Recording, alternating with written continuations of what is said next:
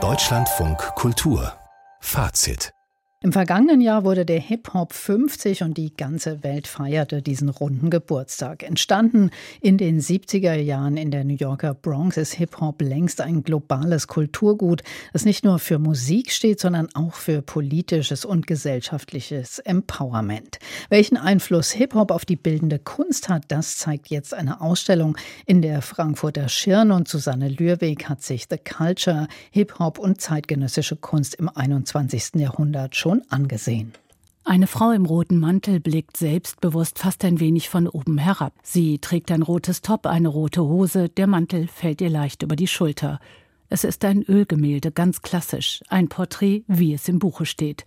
Die Frau auf dem Bild ist schwarz, schön und wirkt wie eine perfekte Projektionsfläche für Powerfrauen. Sie hat einen Swag, eine Aura, eine Ausstrahlung. Alleine wie sie ihre Jacke da hängen lässt, das ist so Hip-Hop und so Black Community, sagt Bichou. Hip-Hopperin aus Frankfurt, Teil der lokalen Community, die an verschiedenen Stellen in der Schau zu Wort kommt. Denn die Ausstellung ist eine Übernahme aus den USA. Der Fokus liegt klar auf der amerikanischen Kultur und dem Einfluss auf die bildende Kunst durch MusikerInnen wie Lil Kim.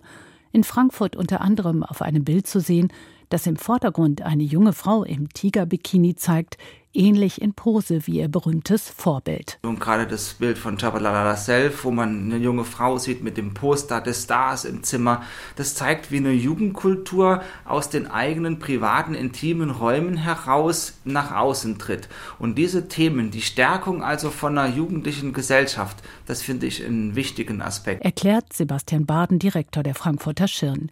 Die Ausstellung ist in sechs Kapitel unterteilt Pose, Marke, Schmuck, Tribut, Aufstieg, Sprache. Die Übergänge sind fließend. Viele Arbeiten nehmen Bezug aufeinander. Referenzen ein und desselben Themas finden sich an verschiedenen Stellen wieder. Wie die in der Community beliebte Kopfbedeckung Durek, das typische im Nacken gebundene Kopftuch. Das ist ja eine monochrome Malerei. Im Grunde ein schwarzes Werk, was sich auf den ersten Blick aus einer gewissen Distanz auch nur als ein schwarzes Werk darstellt, sind eben verschiedene dieser Duraks äh, über den Keilrahmen gespannt und miteinander vernäht, sodass daraus eine assemblageartige Arbeit entsteht. Durek ist Schmuck und Ausdruck von Aufstieg gleichermaßen, erklärt Kurator Matthias Ulrich. Später kommt es dann nochmal in eine Arbeit, äh, wo es dann ganz weiß ist, ganz weiß ausgeleuchtet, eine Rückenansicht von einer Person, die auch noch so einen weißen Pelz trägt. Haare sind ein zentrales Thema. Auf Gemälden Fotos in Gestalt von Perücken in Form von bunten Fransen. Haare sind Schmuck, genauso wie Aufsteckkappen für Zähne, gerne in Gold, gerne glitzernd, genannt Grills. Am Anfang hat mich bei Hip-Hop angezogen vor allen Dingen dieses Bling-Bling, dieses du kannst sein, wer du willst, du kannst schaffen, was du möchtest. Auch eine sehr relativ materialistisch geprägte Denkweise. Aisha Kamara, Moderatorin und Kommunikationsstrategin aus Frankfurt. Auf den ersten Blick wirkt auch eine monströse Banane um den Hals eines jungen Schwarzen wie simples Bling-Bling. Doch das Schmuckstück ist gleichzeitig ein Statement. Die Kochbananen erinnern an harte Arbeit, an Sklaverei. Da wundert es vielleicht auch nicht, dass man in der Hip-Hop-Kultur gerne zeigt, wenn man es geschafft hat. Wenn wir in diesen grünen Raum gehen, der Tribute genannt wird, da stoßen wir dann zuerst auf Virgil Abloh, der der Creative Director für Louis Vuitton war der erste schwarze Designer, der für eine Luxusmarke gearbeitet hat.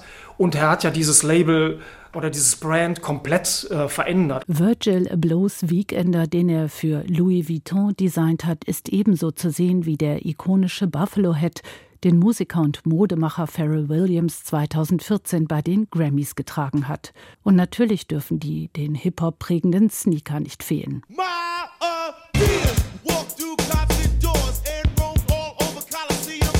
Doch es lohnt sich der Blick hinter die schimmernde Fassade, hinter der sich ein Bild von Trauer, Ohnmacht und Kampf zeigt. Da wird dem verstorbenen Hip-Hop-Heiligen Tupac auf T-Shirts gehuldigt.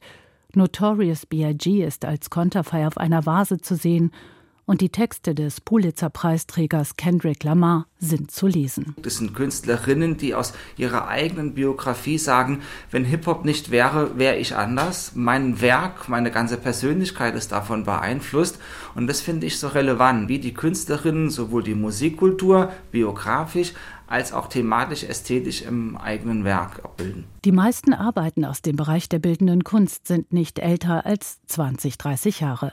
Musik gibt es hingegen kaum zu hören, denn die Ausstellung ergründet eine ganze Kultur und unterstreicht, dass Hip-Hop längst mehr ist als ein Sound. Es ist ein globales Phänomen, eine Aufstiegsmöglichkeit aus dem Elend. Für viele der weißen Mehrheitsgesellschaft ist es wohl immer noch eine Fremdsprache, eine, die es lohnt zu lernen, eine Kultur, die es lohnt zu ergründen. Die großartige Ausstellung in der Schirn hilft dabei.